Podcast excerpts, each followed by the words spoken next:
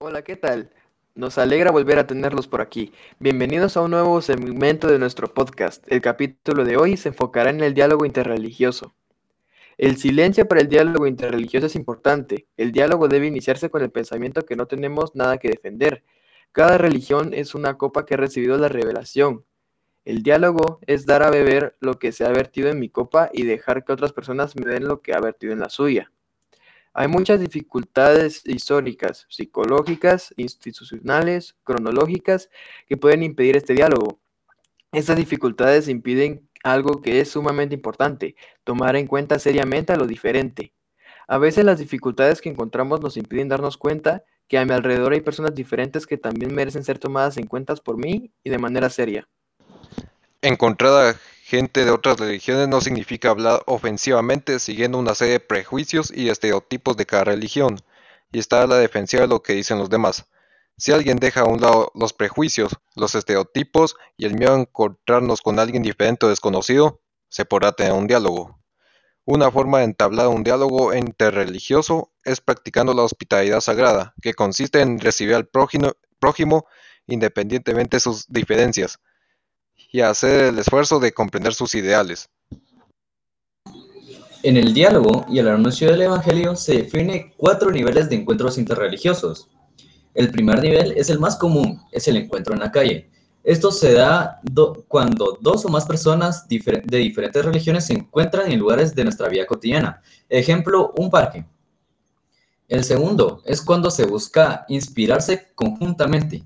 Esto se da cuando dos o más personas de diferentes religiones buscan tener una conexión y a la vez tener paz entre ellos, para que las comunidades sean mejores en el ámbito social como cultural.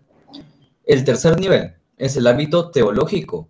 Para este se necesita la ayuda de expertos para poder reunir bien las diferentes religiones para que éstas puedan tener puntos de convergencia o o reuniones en lo diferente.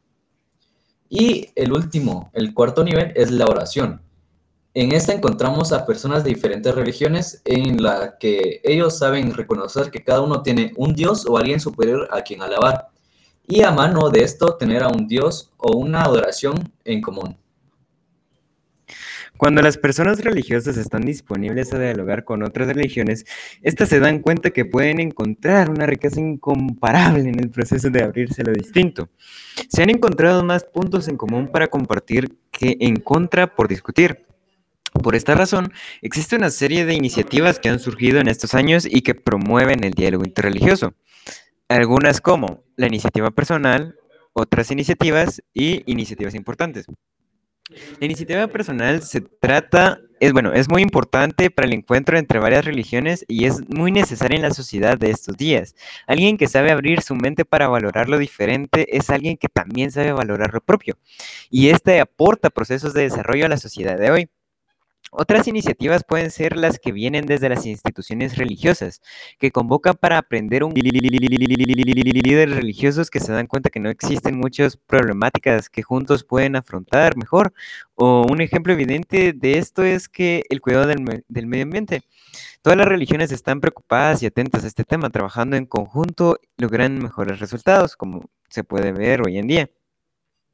Algunas iniciativas importantes son las que vienen de los grupos sociales laicos, o sea, no religiosos, porque son personas que creen que los encuentros interreligiosos aportan al crecimiento de la humanidad. Hacer un diálogo religioso requiere un largo camino. Es un proceso a través del cual nos damos cuenta que también las otras religiones son importantes en el mundo.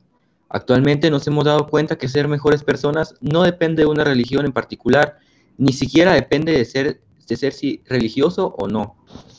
Sin más, esperamos que hayan disfrutado de este episodio del podcast y hayan aprendido un poco más. Cordialmente nos despedimos y nos vemos en el siguiente episodio para terminar con esta serie. Adiós.